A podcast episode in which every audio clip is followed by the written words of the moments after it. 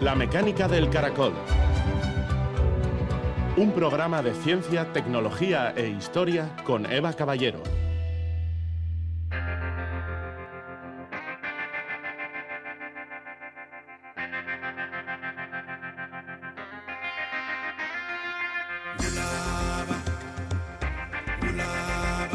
Lo poco que he aprendido carece de valor, comparado con lo que ignoro y no desespero en aprender. René Descartes, filósofo y matemático.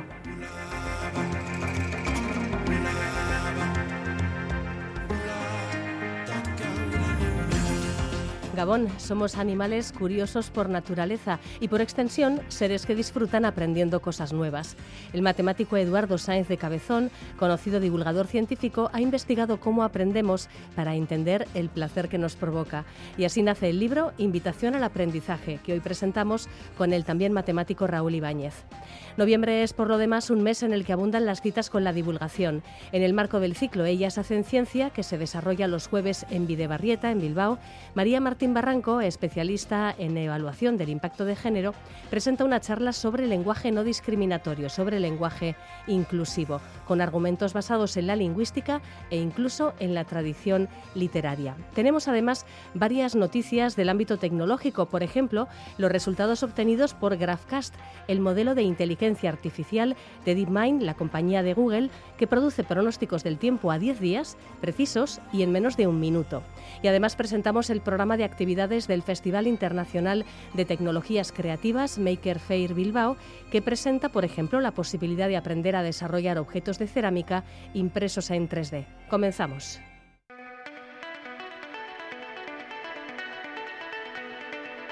Mateadictos, con Raúl Ibáñez.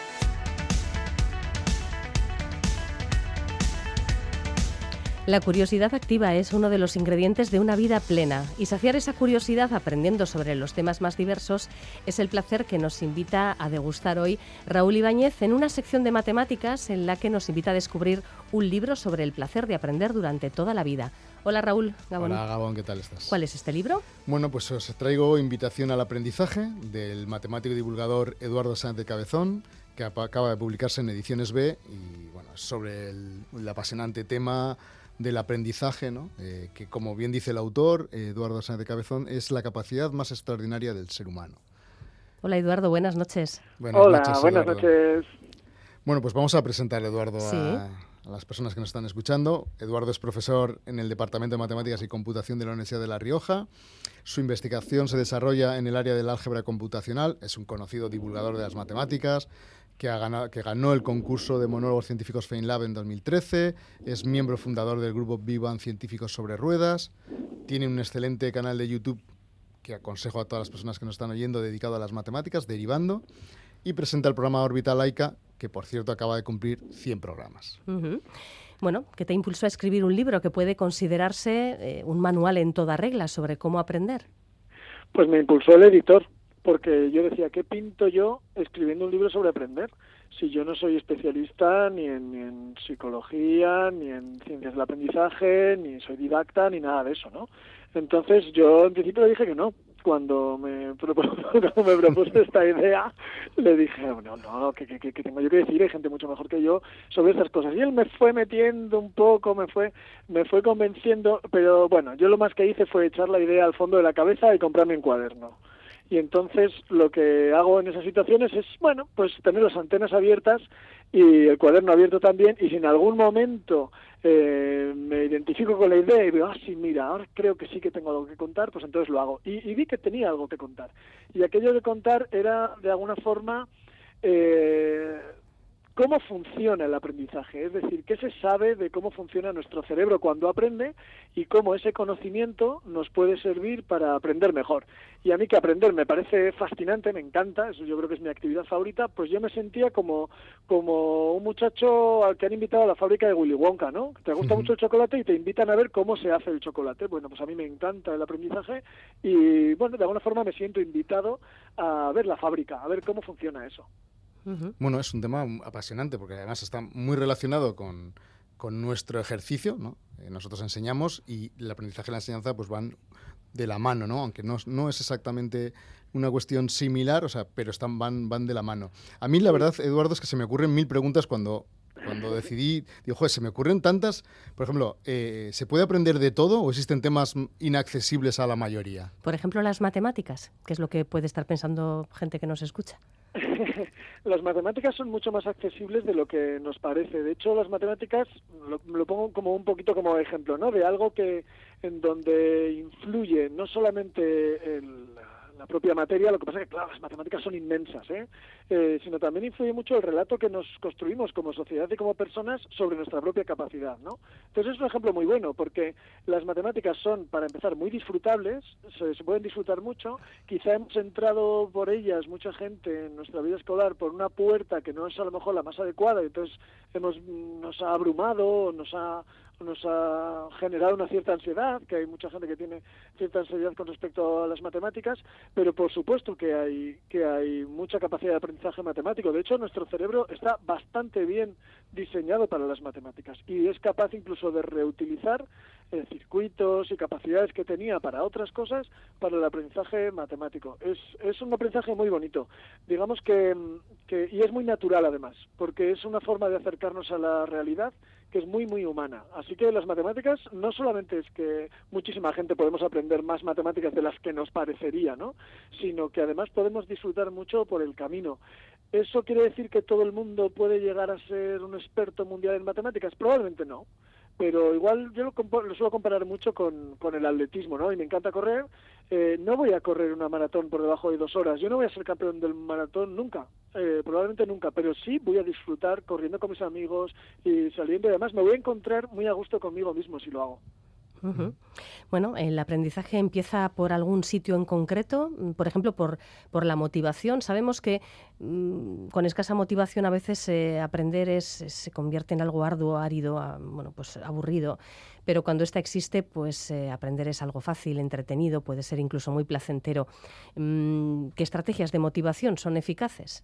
Sí, es, uno de los pilares más importantes. Eh, la motivación se, suele distinguir, la gente que, estudia eh, la ciencia del aprendizaje suelen distinguir entre motivaciones extrínsecas o externas, que, nos vienen de fuera, por ejemplo, eh, estudia esto para que tengas un trabajo en el futuro, o estudia esto porque yo te lo mando. O sea, son como motivaciones muy extrínsecas y que a veces no nos tocan demasiado. Y otras motivaciones son más intrínsecas. Algunas tienen que ver con el placer, otras tienen que ver con la curiosidad y otros que tienen que ver con el sentido, el sentido que, que nos proporciona aprender cosas, ¿no? Que va incluso, yo diría que más allá del placer. ¿eh? Eh, recuerdo una comparación que se, que se la escuché a Pérez Estupiñá, pero que, que la hace también Harari en Sapiens, que él dice que que el sentido tiene mucha más capacidad motivadora que el placer y la comparación que hace es la gente que tiene hijos y los quiere, ¿no? La gente que quiere mucho a sus hijos, eh, probablemente eh, la crianza de los hijos pequeños no es todo el tiempo placentera.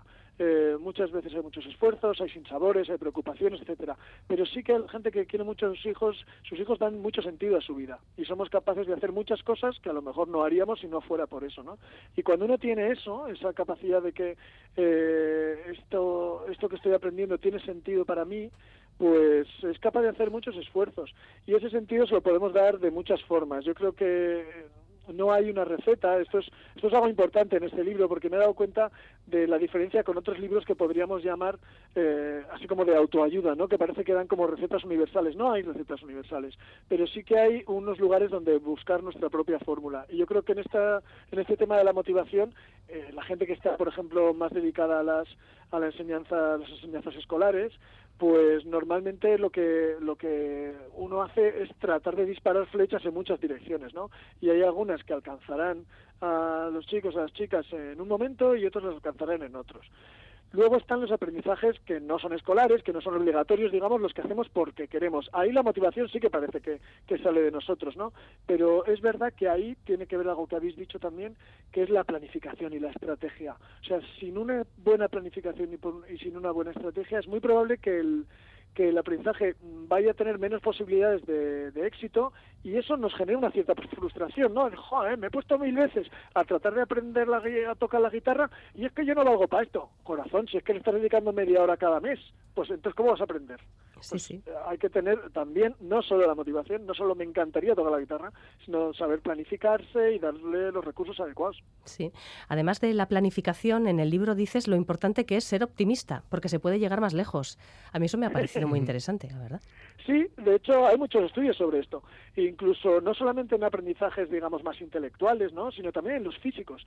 Hay, un estudio muy bonito sobre, sobre la motivación en los gimnasios. Entonces, eh, cuando la gente, le, los, los motivadores ahí en el gimnasio que están ahí para el entrenamiento de las personas, les van recordando todo lo que han logrado, todo lo que han conseguido, todo el, esfuerzo que han hecho y tal, es mucho mejor que cuando les dicen, oh, te faltan 10 repeticiones, venga, vamos, vamos a conseguir esto que nos falta. Muchas veces la motivación a la hora de, de ser constantes tiene mucho que ver con el optimismo. Y hay un estudio también maravilloso que, que cuento al principio del libro, que es un estudio sobre 678 monjas que se hizo durante más de 40 años, que de hecho sigue haciéndose, sigue adelante ese estudio, y que da una correlación bastante intensa, bastante positiva sobre la autoimagen positiva que uno tenga sobre sí mismo y la capacidad de aprendizaje, incluso la salud física y mental me parece súper interesante, me, me, veo reflejado en algunas de las cosas que dices. Yo a mis alumnos les suelo decir antes de un examen, sois capaces de hacer más de lo que creéis. O sea, solo tenéis que confiar en vosotros, ¿no?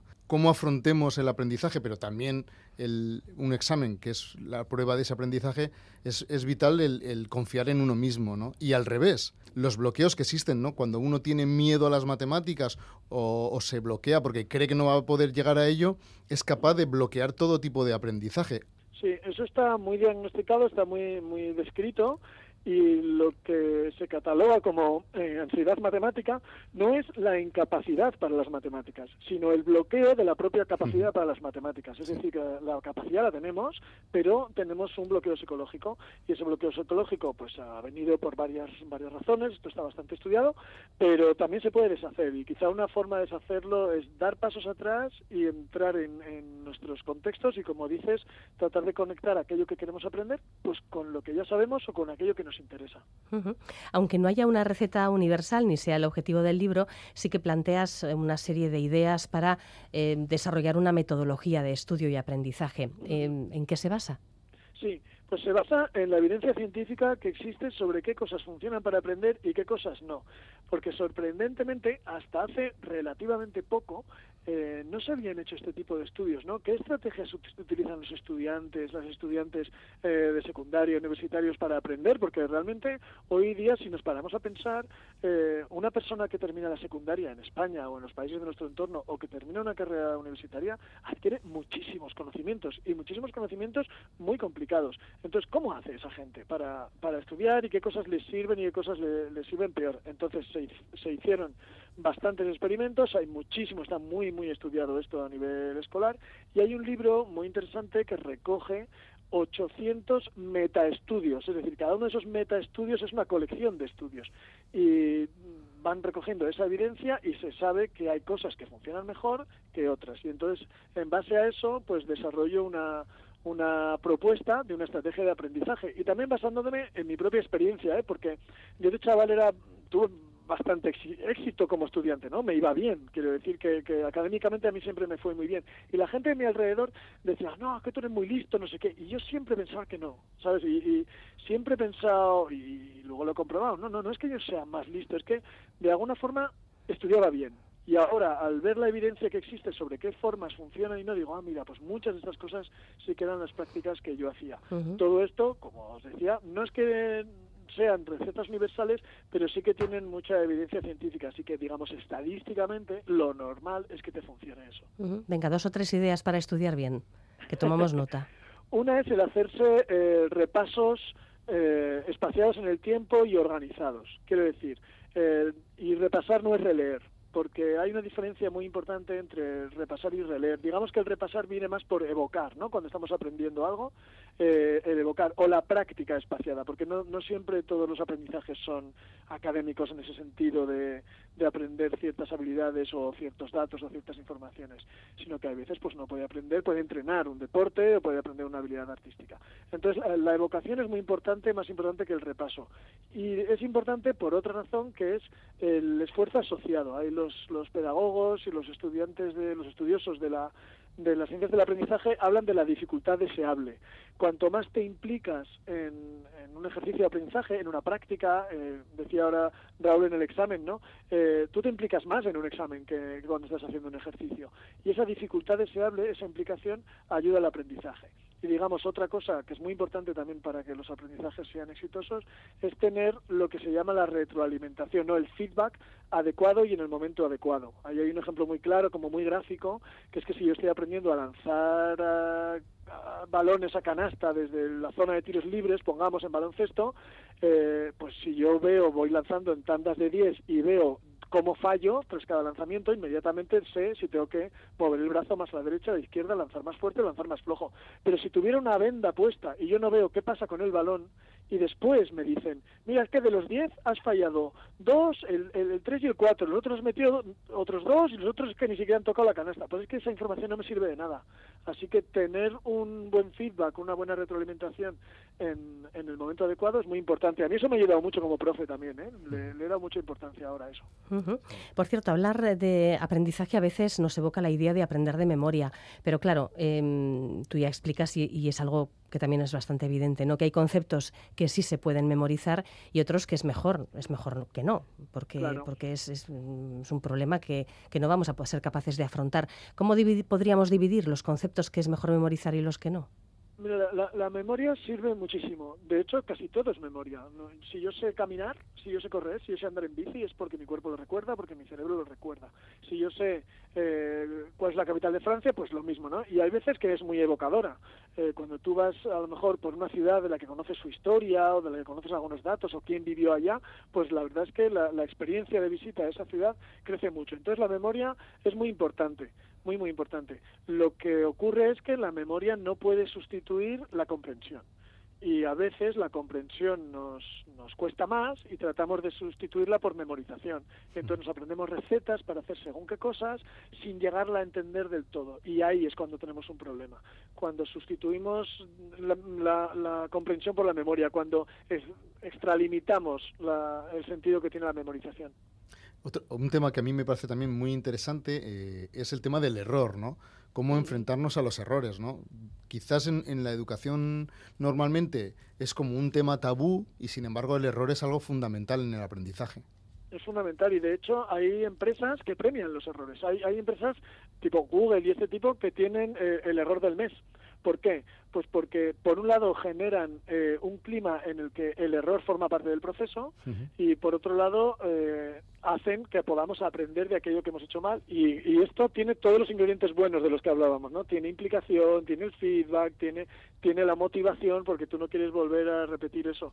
Entonces el error es muy importante y además muy importante en aquellos aprendizajes como por ejemplo el de las matemáticas, donde a veces damos, no digo que no la tenga, pero a veces damos demasiada importancia al resultado por encima del proceso. Entonces, cuando damos más importancia al resultado por encima del proceso, el error es muy poco informativo, porque el error simplemente dice, no, no, no has obtenido el resultado que esperabas. Pero sin embargo, si analizamos el proceso, entonces el error es muy formativo. Ah, mira, es que aquí en este paso has creído que esto iba por este lado y resulta que no, que va por este otro. Sí, sí. de hecho, cuando uno está en clase enseñando, eso, si de repente cometes un error, ya sea porque no te has dado cuenta o porque lo has hecho a posta para provocar, cuando estás explicando por qué es el error y cómo tienes, tendrías que haber hecho otra cosa, ahí es cuando realmente el, estudiante normalmente eh, capta más eh, lo que le estás enseñando y realmente se, se, le queda mucho mejor, ¿no? De la otra forma es como algo mecánico y sin embargo con el error captamos más la atención de lo que ha salido mal, ¿no? Sí, porque dentro de los varios caminos que hay para que algo funcione bien, eh, podemos analizar uno, pero atendiendo los errores podemos analizar varios, ¿no? ¿Y qué pasaría si? ¿Y qué hubiera pasado si? ¿Y por qué lo hacemos de esta forma y no de esta otra? Y es muy importante. ¿Qué tipo de ambiente debe imperar para que el aprendizaje fluya? Quiero decir, aquí no solamente me refiero a que pueda haber, eh, no sé, un ambiente de silencio. Hay gente que prefiere aprender o estudiar con música o con la telepuesta o con un ambiente ruidoso como puede ser el de, una, el de un centro de trabajo. En fin, hay muchas formas de, de aprender y muchos ambientes en los que podemos hacerlo. Pero a tu juicio, ¿cómo se fomenta mejor la concentración? Y la concentración sí que viene bien, ¿no? Para esto de aprender. La concentración es, clave. Pues eh, yo diría que tenemos que conocer muy bien nuestras capacidades de atención. La atención es un bien muy preciado, porque la atención nos lleva a la selección de aquello que estamos aprendiendo, a enfocarnos en ello, a considerarlo como importante y entonces nos, nos va a facilitar el aprendizaje. Y la atención es un bien preciado y escaso y hay muchas cosas que continuamente están pugnando por nuestra atención, ¿no? Tanto puede ser música, pueden ser eh, elementos del ambiente. Entonces, un ambiente que favorezca la atención, poner la atención a la concentración en aquello que nosotros decidimos ponerla y no en algo que la capta externo a nosotros, es importante. Por ejemplo, hay una regla muy muy básica, pero que a mí me resulta útil eh, cuando estoy concentrando en algo, es tener el móvil a 20 segundos de distancia. O sea que para que yo tenga que acceder al móvil, cuando no lo necesito, porque estoy a lo mejor eh, estudiando matemáticas, preparando una clase, leyendo, pues digo, mira, en esta, durante esta hora mi móvil va a estar a 20 segundos de distancia. Y entonces no tienes la tentación de agarrarlo, que sí la tienes todo el tiempo, si no. Yo, yo el primero, ¿eh? si yo tengo el móvil al lado, lo miro cada, cada muy poco. Y eso que ya hemos pasado a la adolescencia, que entonces... Sí, sí, sí. Tenemos los chavales, los chavales, los chavales y los mayores. Sí, sí. Eh, hay otros aspectos que me han parecido muy interesantes, es cuando hablas de, la importancia que tiene en ciertos factores que asientan el, el aprendizaje, ¿no? Lo que hemos aprendido. Por ejemplo, dormir y olvidar. ¿Por qué es importante dormir? Bien, es, bueno, en fin, tiene sentido, ¿no? Pero también olvidar. Sí, dormir a mí me ha sorprendido. ¿eh? O sea, yo en, este libro he aprendido mogollón de cosas, muchísimas, y he disfrutado mucho. Y lo de dormir se sabe además desde hace poco, porque parecía que, que dormir lo identificamos solamente con descansar, ¿no? Entonces digo, bueno, pues duerme bien para que estés despejado, para que estés descansado, y entonces durante el día, que es cuando ocurren las cosas, puedes aprovechar mejor el tiempo. Pero no, no, no. Cuando dormimos nuestro cerebro está muy ocupado. Hace muchos ensayos, refuerza mucho los aprendizajes. O sea, que no es solamente una cuestión de descanso, sino que dormir bien va a favorecer los aprendizajes que hayamos hecho durante el tiempo anterior. Y olvidar es muy importante también, porque si porque olvidando somos capaces de generalizar, de sacar patrones, de eliminar a veces los detalles superfluos y quedarnos con lo esencial.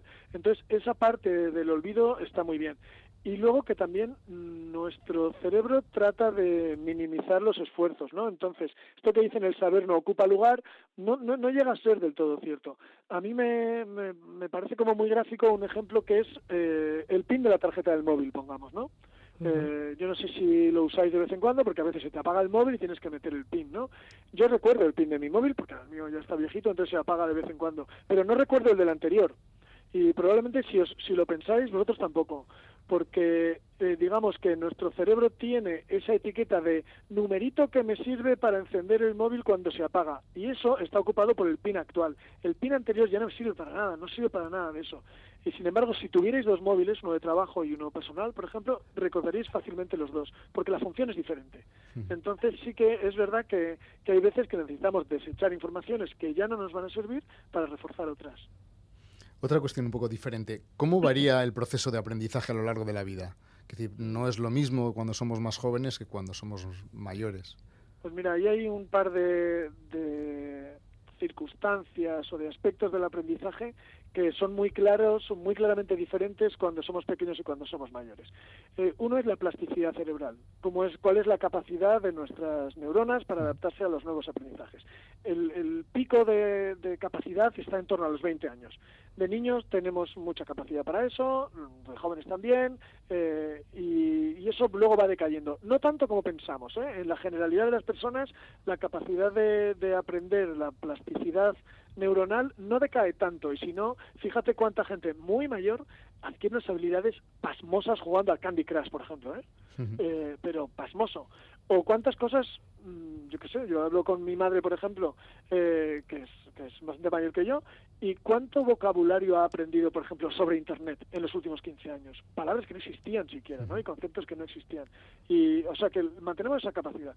Y luego el otro factor es eh, que los nuevos aprendizajes se anclan o se asocian a los aprendizajes que ya tenemos. Y en eso tenemos ventaja los adultos.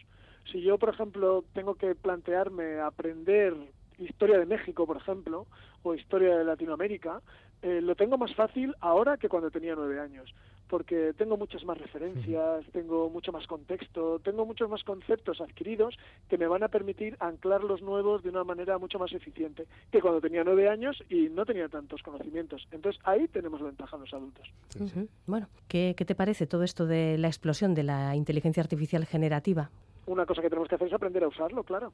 Eh, aprender a, a, compartir el espacio con este nuevo agente que nos puede ayudar en muchas cosas, que tiene algunos peligros si no lo sabemos utilizar y, y que nos y que nos puede incluso apoyar en algunos en algunos procesos de aprendizaje. ¿eh? Yo estoy ahora estudiando esto con un, una asignatura que imparto aquí en el máster de innovación educativa en la universidad, aquí en La Rioja, y estamos precisamente tratando este tema, ¿no?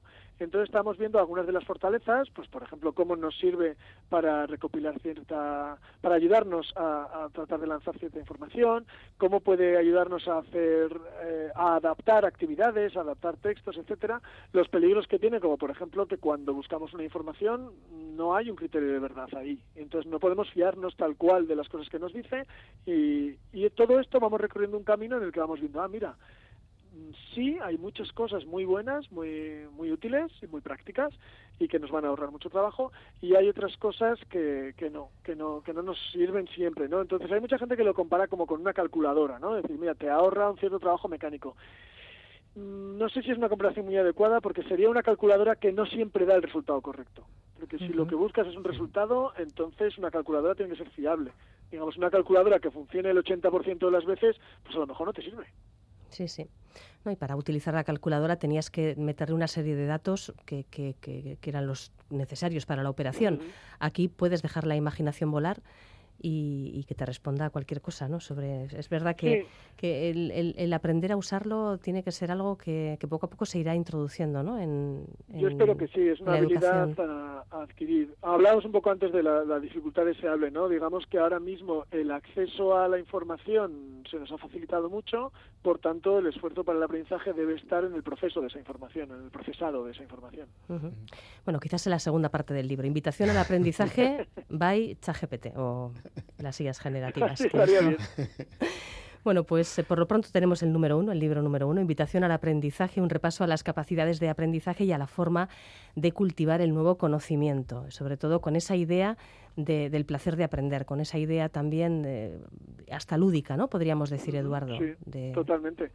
yo creo que el, aprendizaje es una de las cosas más disfrutables de nuestra vida. Eduardo Sáenz de Cabezón, pues muchas gracias. Ha sido un placer, Eduardo. Muchísimas gracias a vosotros. Hasta otra, hasta luego. Ya que estamos hablando del placer de aprender, pues vamos a hablar del placer de resolver retos matemáticos, que es a lo que se dedica nuestra audiencia cada dos semanas cuando nos dejas un problema. Bueno, vamos con el problema que teníamos de, del último programa, que era un pequeño tablero y nos decía que un, en un tablero de tamaño 3x3 el problema consiste en colocar los números del 1 al 9 de forma que cada fila, cada columna y cada diagonal sume la misma cantidad que es 15. Realmente lo que nos están pidiendo es que construyamos lo que se llama un cuadrado latino, perdón, un cuadrado mágico de orden 3.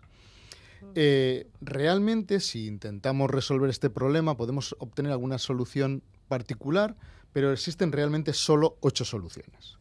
Y esencialmente son la misma solución, salvo simetrías y rotaciones. Luego, la solución básica, salvo esas simetrías y rotaciones, es 492, 357 y 816 leído por filas. ¿no? Y lo demás, pues son variaciones de esto. Eso es. Las respuestas, por cierto, a estos retos ya sabéis que están en eitv.eus barra la mecánica del caracol, en la columna de la derecha, el acceso al blog. Y mm, tenemos ganador del último sorteo matemático, John Fernández, es quien se lleva nuestro regalo matemático. Y el nuevo reto se titula un clásico moderno. Un clásico moderno. Sí. Parece que vas a echar a cantar una jota. Más o menos. proceda, proceda, buen hombre. Yendo yo a Guernica a la feria... de, ahí, lo de la jota. Yendo yo a Guernica a la feria del primer lunes de octubre, me crucé con siete baserritarras. Cada baserritarra llevaba siete vacas. Cada vaca, siete chavales. ¿Cuántos chavales iban a Guernica? Si tenéis la respuesta, nos escribís en la propia entrada del blog o nos mandáis un correo electrónico a la mecánica del caracol y regalaremos más libros. Efectivamente. Quizás este de invitación al aprendizaje. Pues sí, para que la gente lo disfrute. Gracias, Raúl. Venga,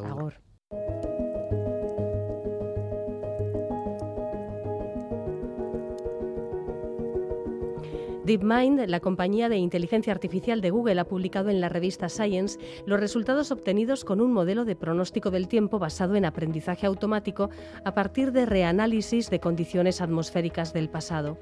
El modelo, llamado GraphCast, superó a los sistemas tradicionales en el 90% de los casos probados.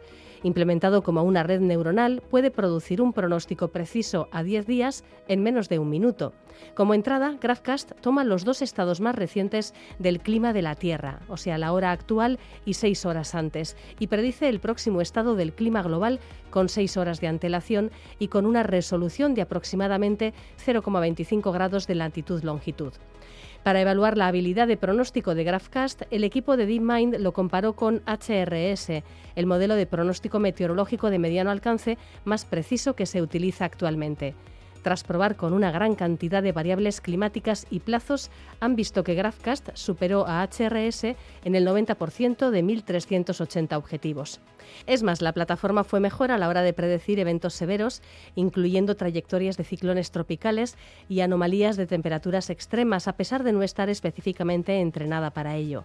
El artículo en el que dan cuenta de estos resultados destaca que este enfoque no debe considerarse como un sustituto de los métodos tradicionales de predicción del tiempo, sino como un complemento para mejorar los métodos actuales.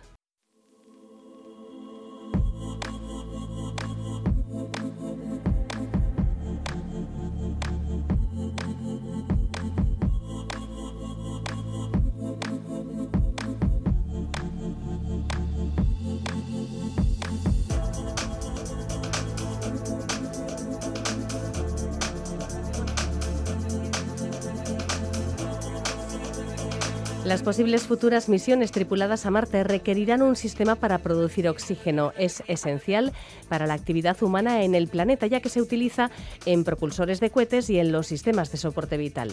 Una de las formas de hacer que estas posibles misiones sean más rentables a largo plazo y menos complejas sería utilizar recursos ya presentes en el planeta para crear oxígeno, en lugar de transportar materiales desde la Tierra. La evidencia reciente de agua en Marte y el análisis de la composición de meteoritos procedentes de Marte pueden eh, brindar la oportunidad de fabricar catalizadores utilizando recursos de ese planeta. La revista Nature publica una investigación que muestra el potencial que tiene la inteligencia artificial precisamente para impulsar este aspecto de la exploración espacial. Varios equipos de universidades chinas han desarrollado un sistema robótico de inteligencia artificial que, estudiando los materiales presentes en meteoritos marcianos, ha seleccionado los compuestos químicos que pueden funcionar como catalizadores y producir oxígeno a partir de los recursos que hay ya en el planeta rojo. El robot desarrollado repitió este proceso hasta encontrar el mejor catalizador, lo que según sus creadores habría requerido ni más ni menos que 2.000 años de trabajo humano. Los autores han demostrado que el catalizador podría funcionar en condiciones marcianas simuladas, un paso más hacia el objetivo de ser capaces de producir oxígeno en este planeta.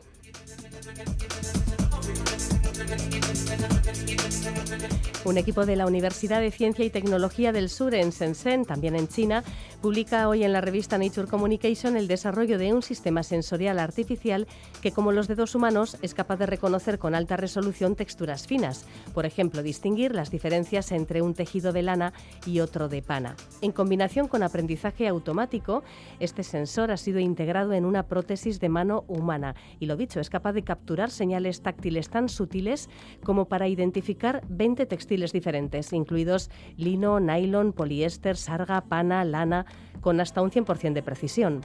Los autores sugieren que esta investigación y su desarrollo futuro podría ayudar a mejorar las capacidades sensoriales de los robots, la recuperación sensorial de pacientes que usan prótesis artificiales y además mejorar enormemente la realidad virtual basada en el tacto.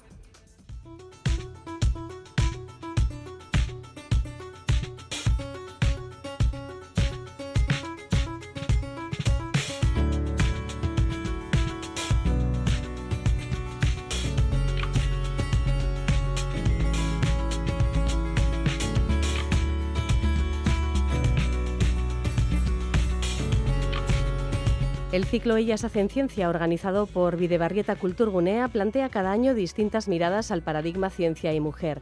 Puede ser presentando el trabajo que realizan científicas, las investigaciones con perspectiva de género o, como en el caso de la próxima cita, profundizando en la forma en la que el lenguaje incluye o discrimina a las mujeres. María Martín Barranco es licenciada en Derecho por la Universidad de Granada, especializada en evaluación de impacto de género, y nos presenta la charla Lenguaje inclusivo. Tampoco tiene tanta ciencia.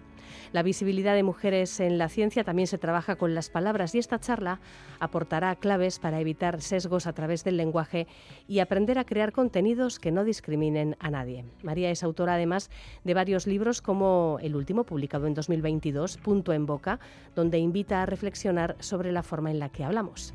Hola María, buenas noches. Hola, buenas noches, ¿qué tal? ¿El lenguaje inclusivo qué es? ¿Es poner todo en doble o es otra cosa? Bueno, es otra cosa. El lenguaje, a mí me gusta hacer una diferenciación fundamental entre el lenguaje no sexista y el lenguaje inclusivo. El lenguaje no sexista sería el que hace un esfuerzo consciente para nombrar a las mujeres, que normalmente a través de distintas herramientas hemos estado invisibilizadas por el lenguaje. El lenguaje inclusivo sería un paso más allá y se trata no solamente de tener en cuenta a la mitad de la sociedad, que somos las mujeres, sino que afina un poco más la mirada y se da cuenta de que hay colectivos que han estado en situación de discriminación tradicionalmente y se les se le ha nombrado muy mal o no se le ha nombrado en absoluto. Piensa, por ejemplo, en las personas con discapacidad, que se le ha llegado a decir eh, inútiles, eh, minusválidas. Bueno, pues eh, ese intento de nombrarlas de una manera que no denigre quienes son o bien de nombrar a colectivos que no tenían una representación, eso sí sería el lenguaje inclusivo, aunque en general eh, la gente lo identifica, pero a mí me gusta diferenciarlo. ¿Nos puedes dar ejemplos de por qué la lengua no es neutral? ¿Qué connotaciones discriminatorias puede tener? Ahora estamos teniendo ejemplos tremendos, pero lo vemos eh, porque hay un conflicto o varios conflictos armados en marcha y ahí se ve con mucha claridad, pero vamos a hacerlo con algo mucho más habitual, pero no menos dramático. En el caso de las mujeres que son asesinadas por violencia machista, en muchos casos se dice muere una mujer, mujeres mueren miles de ellas todos los días por todo el mundo, pero esa mujer en concreto es noticia no porque ha muerto, sino porque la han matado. Y además la ha matado un hombre. Así que la manera en la que tú lo cuentas, cae una mujer arrojada por un balcón y detienen a su marido. Bueno, pobre hombre, ¿no? Su mujer mm, se estampa en el suelo y además a él lo detienen, ¿no? Es que la empujó a él. Entonces, eh, esa manera en la que construimos la realidad que no estamos viviendo en directo, en la que la contamos a otras personas, es muy importante. Y se puede desvirtuar a través de una palabra o de varias palabras, por eso a veces se hacen propuestas como el desdoblamiento, que no siempre se entienden ni se ejecutan bien, pero también en cómo juntamos esas palabras para contar la realidad. Y de todo eso es de lo que vamos a hablar, cómo la manera en la que estamos construyendo las palabras para contar la realidad puede discriminar a las mujeres o bien a grupos poblacionales que no son tan amplios, pero que también necesitan una representación y una dignidad lingüística, vamos a decirlo así.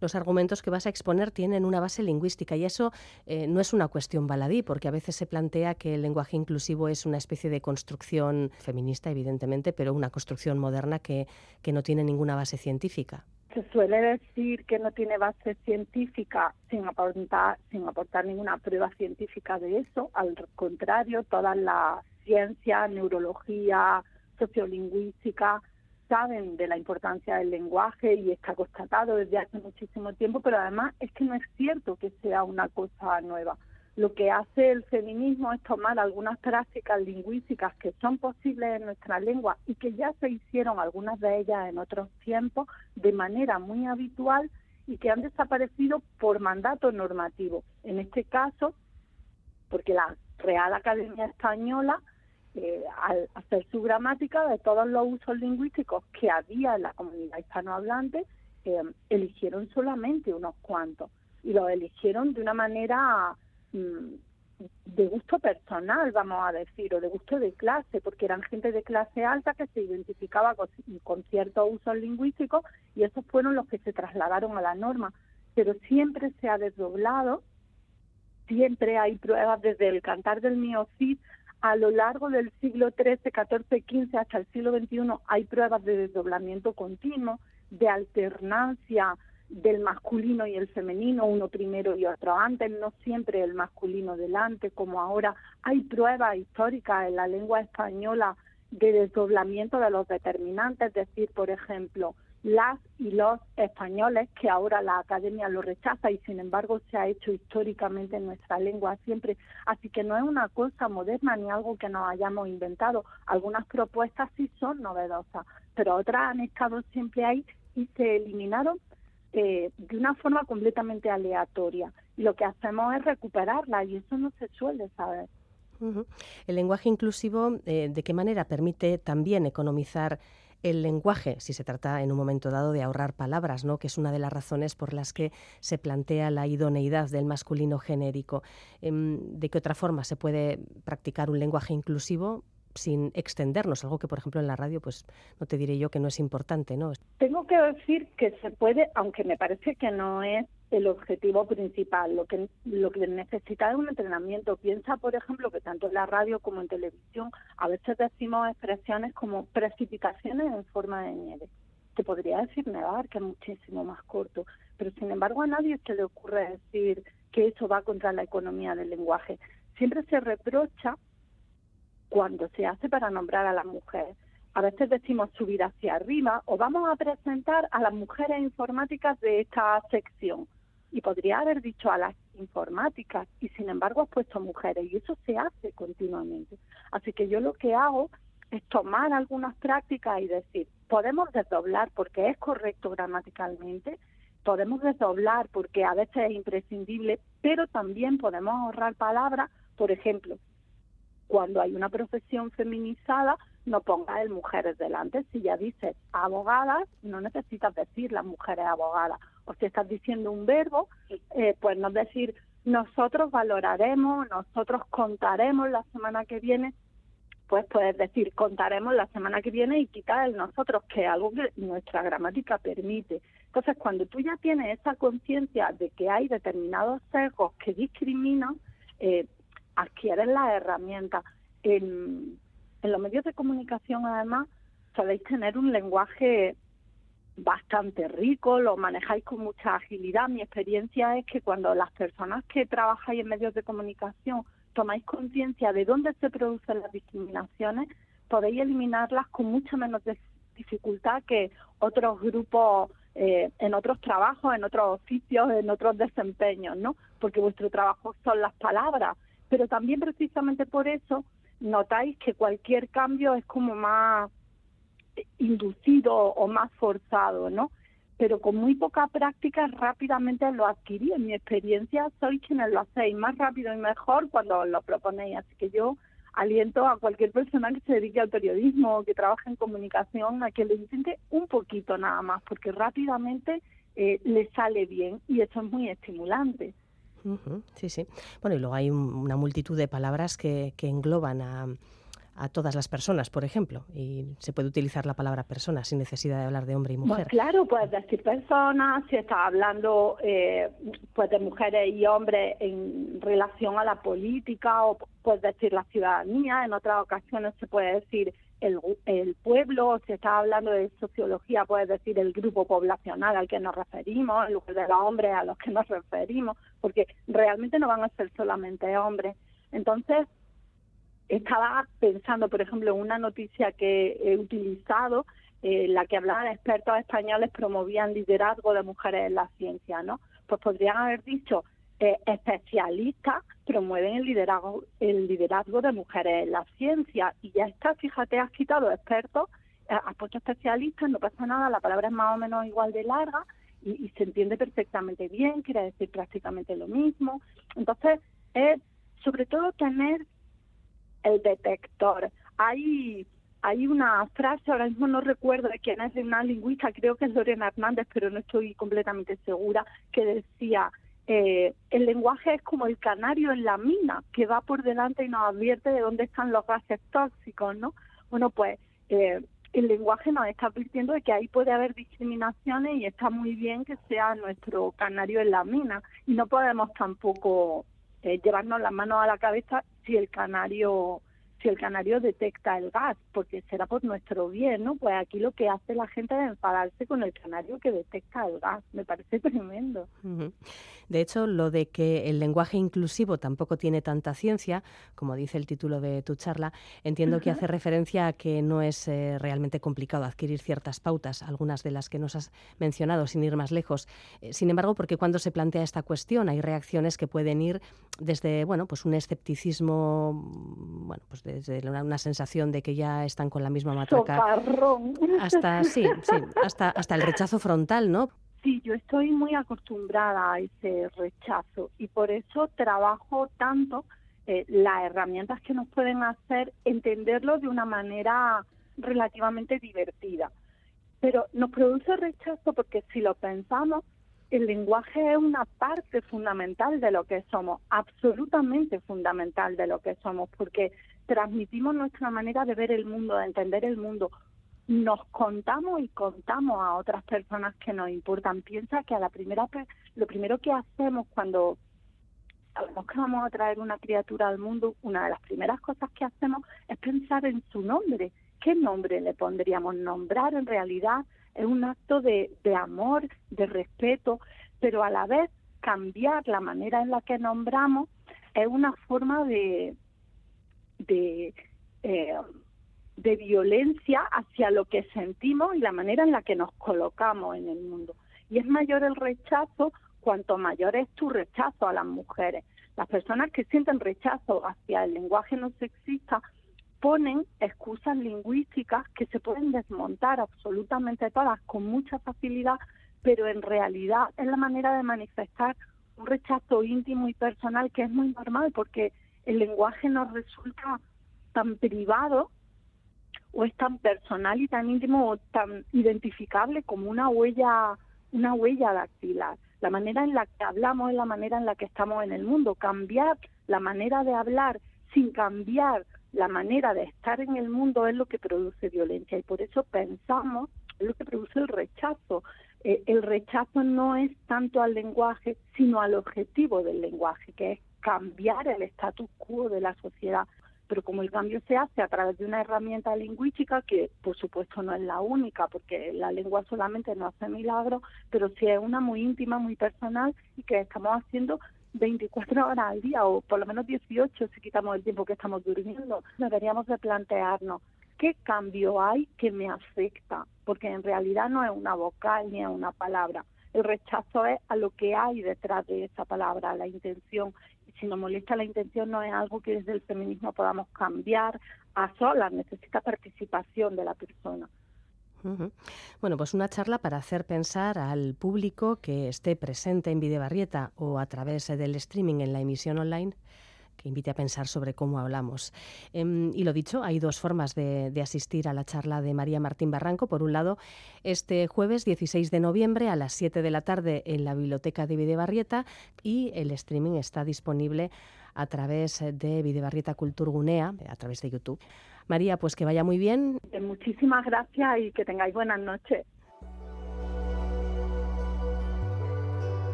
Mañana miércoles nueva charla del ciclo Erdi Aroa Euskaras con Yanire Castrillo y la mirada del mundo medieval con perspectiva de género.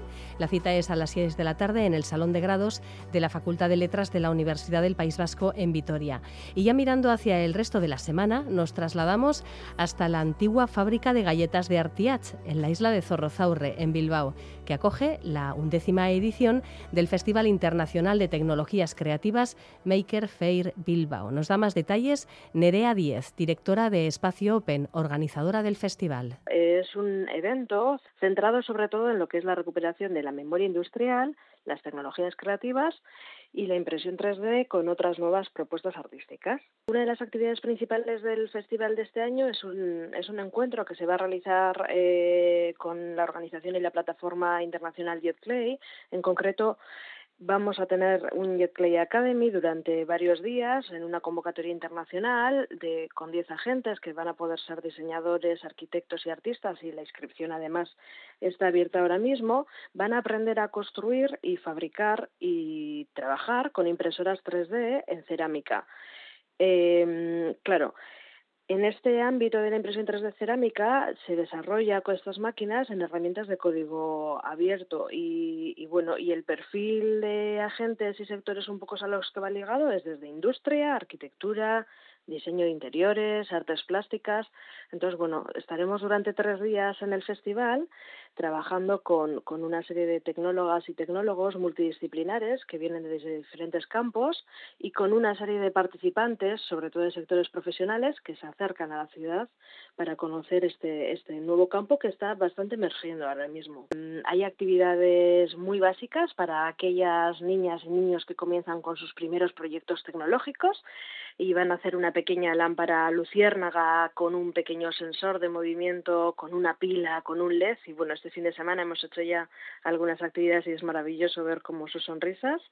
Luego hay otra pequeña actividad para aprender a soldar, aquellas personas que bueno, pues que tenemos perfiles muy diversos, eh, que vienen, que tienen, bueno, pues están en su trayectoria profesional normal, con sus 40 años, y dicen, oye, esto me parece divertidísimo, ¿y de qué va esto de, de soldar y esto de este robot?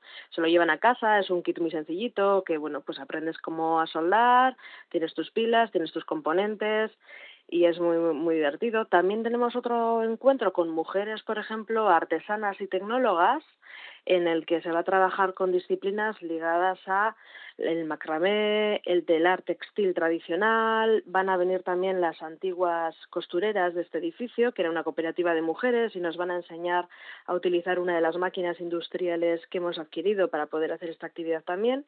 Y terminamos, por ejemplo, con Cristina, que es una mujer que trabaja más en, en el biohacking, y donde vamos a poder experimentar con algas y otro tipo de productos, pero también con fluidos corporales para hacer biomateriales y hacer wearables.